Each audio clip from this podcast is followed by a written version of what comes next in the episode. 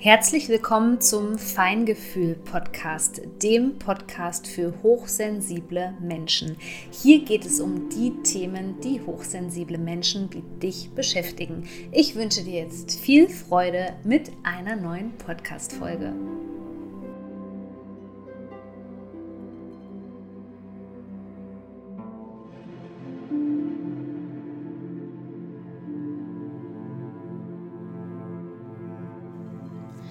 Gibt es eine Form von Empathie, die dir schaden kann? Ja, nämlich die sogenannte toxische Empathie. Und was das ist und worum es da eigentlich geht, das möchte ich dir heute in dieser Podcast-Folge gerne vorstellen. Oft erleben nämlich Menschen dieses Phänomen, die in einer dysfunktionalen Familie aufgewachsen sind, die entwickeln eine sogenannte toxische Empathie, ohne dass sie es wissen, was eben mit vielen Problemen einhergeht und daher auch nochmal die Erinnerung an dich. Wenn du selbst der Erwachsene sein möchtest, den du als Kind gebraucht hättest, dann kannst du dich jetzt noch für meinen Kurs Escape anmelden. Ich schließe nämlich schon ziemlich bald, genauer genommen Ende Oktober, die, Kurse, die Tore für diesen wundervollen Kurs und du kannst noch mit dabei sein. Ja, man geht ja eigentlich davon aus, dass Empathie etwas Positives ist, also dass Mitgefühl total wichtig ist. Ist es auch wichtig, es kann aber ähm, in zwei Ausprägungen sozusagen ähm, schädlich sein. Also das ist einmal die kalte Empathie, das ist eine Empathie, die nicht wirklich gefühlt und gespürt wird. Das sagt man zum Beispiel auch Narzissten nach und ähm, toxischen Personen, dass die, um gesellschaftlich sozusagen sich anpassen zu können, ähm, entwickeln die eine sogenannte Cold Empathy, also eine kalte Empathie. Und auf der anderen Seite dieses Spektrums sozusagen existiert eben die toxische Empathie. Und das impliziert, dass du eben nicht einfach nur Mitgefühl hast und ähm, verstehen kannst, dass es dieser Person in dieser Situation beispielsweise schlecht geht und du ihr dein Mitgefühl sozusagen schenken kannst und dich danach aber wieder gesund abgrenzen kannst. Also das setzt natürlich auch voraus, das Thema Abgrenzungsfähigkeit, dass das vorhanden ist.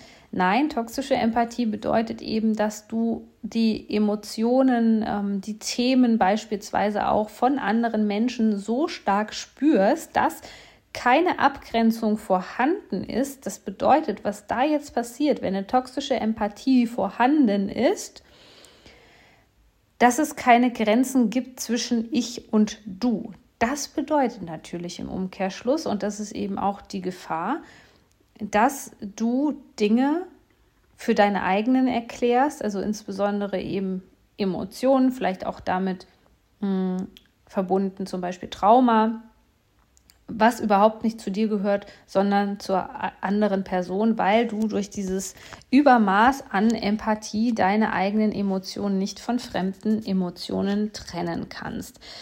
Das bedeutet also, dass das auch eine ähm, sehr, sehr tiefe Form von Empathie ist, die ähm, auch gleich in eine Art ähm, Aktion reingeht. Das bedeutet, dass manchmal, wenn einem diese starken Gefühle und Frequenzen dann sozusagen überkommen durch diese verstärkte ähm, Empathie, dass man dann sofort helfen möchte, also dass da sofort dieser Retterkomplex anspringt und man sich dadurch auch auf eine negative Art und Weise, nämlich, jetzt pass auf, über die Frequenz von zum Beispiel Leid verbunden fühlt. Und dadurch springt natürlich das, was im äh, toxischen Familiensystem beziehungsweise im dysfunktionalen Familiensystem extrem präsent ist, ähm, dieses Dramadreieck springt sofort an, wird aktiviert, du wirst wieder zum Retter, weil es ein Überlebensmechanismus ist, den du selbst aus deiner Kindheit eben kennst, der wichtig war, um zu funktionieren, um zu überleben. Ähm, und der springt dann eben sofort an, wenn er diese, ja, sozusagen sprechen wir mal in der Form von Energie weiter, wenn er diese Energie, diese bestimmte Frequenz, zum Beispiel, dass jemand leidet, zum Beispiel, dass jemand ähm, traumatisiert ist beispielsweise, also sprechen wir mal von so ganz niederen Frequenzen, dass vielleicht auch eine andere Person auf einmal Schuldgefühle hat oder Schamgefühle, da springt dieser Überlebensmechanismus in Form vom Retterkomplex eben sofort an und ähm, reicht der anderen Person die Hand. Das Wichtigste zu verstehen ist bei dieser ganzen Sache, dass es im Grunde genommen ein Anteil von uns ist, der sich erinnert, wie es war, in der Kindheit Mutterseelen alleingelassen zu werden, der ähm, selber versuchen musste, mit Dingen umzugehen, wo es zum Beispiel eine Koregulation eigentlich gebraucht hätte von den Bindungspersonen, also auch zu lernen beispielsweise innerhalb der Bindung zwischen Mutter und Vater Emotionen reguliert zu bekommen durch eine Person, die einfach da ist. Und das ist eben nicht passiert. Also wir mussten damals sozusagen uns alleine auseinandersetzen mit diesen ganz schmerzlichen Situationen, ähm, mit überwältigenden, ganz intensiven Gefühlszuständen. Und dieser innere Anteil, manche mögen da vielleicht auch vom inneren Kind dann sprechen, dieser kindliche Anteil wird dann im Grunde genommen angetriggert und er springt eben sofort an, wenn wir nicht auf der einen Seite das Bewusstsein darüber haben, also diese kognitive Ebene, und auf der anderen Seite eben wissen, okay, was gibt es jetzt zu tun, damit ich diesen Überlebensmechanismus austricksen kann. So, also wenn diese Frequenz sozusagen unerträglich wird, dann greift diese toxische Empathie ein, sozusagen. Man ist viel zu sehr bei dem Gegenüber und springt auch sofort eben auf diese Frequenz an, reicht dem anderen eben die Hand. Und was passiert dann? Das hast du vielleicht schon erlebt in deinem Leben. Was passiert dann? Man wird mit runtergezogen. So, denn in den wenigsten Fällen gibt es für dieses Beispiel hier ein Happy End. Was passieren wird, ist, weil du ja sowieso schon entgrenzt bist und diese Grenze von Anfang an nicht wahrnehmen konntest, ist, dass du da eben in dieses Drama noch mehr mit reingezogen wirst und dass diese ganzen äh, negativen Dinge, die dort in der anderen Person passieren, äh, dich vielleicht auch in einen Sog reinziehen werden, ähm, ja, der, äh, der zu deinem eigenen, ähm, in Anführungszeichen, Schicksal dann wird. So, ähm, die Lösung besteht eben darin, zu lernen, weil das, was unser System dann eigentlich möchte, ist eben die Regulation von diesem stark dysregulierten Zustand, der dadurch überwältigende Gefühle, also ergo Überflutung, an uns herangetragen wird, dadurch, dass wir die Emotionen von der anderen Person so stark spüren, möchte unser ähm, System aus neurobiologischer Sicht eben jetzt Sicherheit haben. Und ähm, statt diese Sicherheit zum Beispiel anzugehen, entweder das kann natürlich in dem Moment auch sein, wenn da eine andere Person ist, ja, mit der du dich koregulieren kannst, dann kann man natürlich auch darauf zurückgreifen, ja, wenn da eine andere, in Anführungszeichen sichere Person im Raum ist, ja, ähm, die auch durch ihr eigenes reguliertes Nervensystem in dem Moment dich sozusagen runterregeln kann, nenne ich das immer technisch beschrieben, ähm, dass, dass du dann vielleicht schon das Gefühl von Sicherheit hast und eben nicht anspringst auf diese Sache.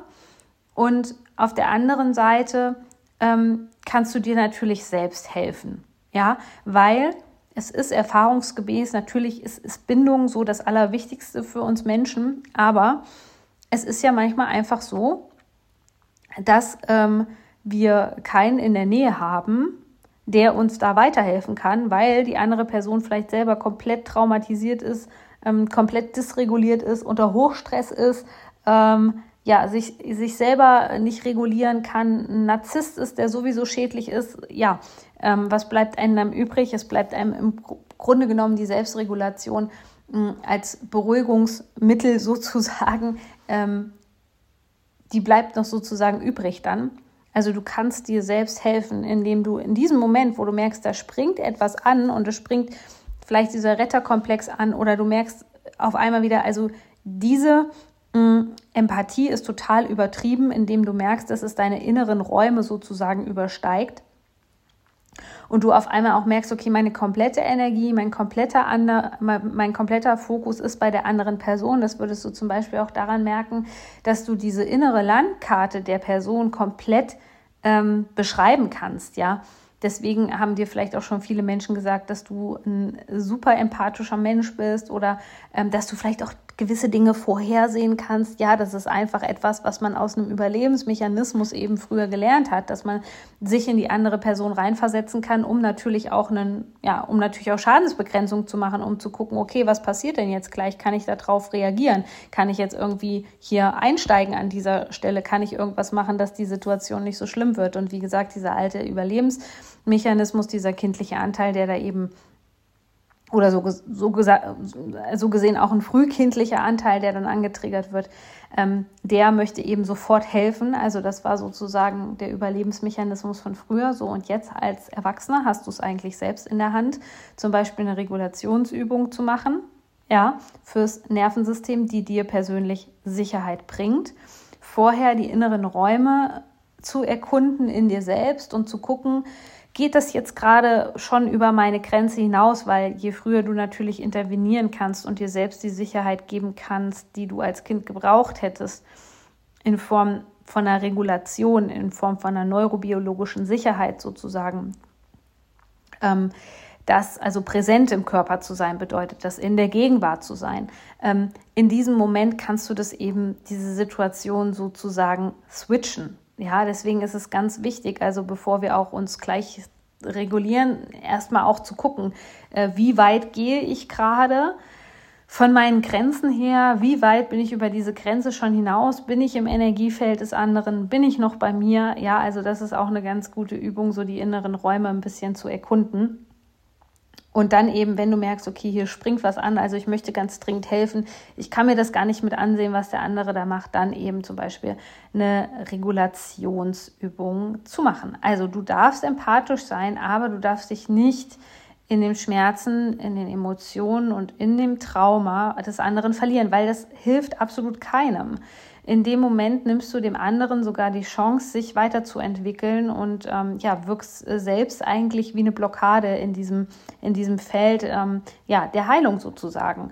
Und wie gesagt, du kannst dir jetzt natürlich vorstellen, wenn wir schon auch über diese Retterposition hier bei der toxischen Empathie gesprochen haben, dass das natürlich ein Thema ist, was in einem dysfunktionalen Familiensystem besonders präsent ist. Und wenn du jetzt ähm, verstanden hast, dass du dich selbst retten musst, dann bist du genau richtig im aktuellen Kurs Escape. Den Anmeldelink findest du hier in den Show Notes oder auf meiner Homepage und ich freue mich, wenn du mit dabei bist.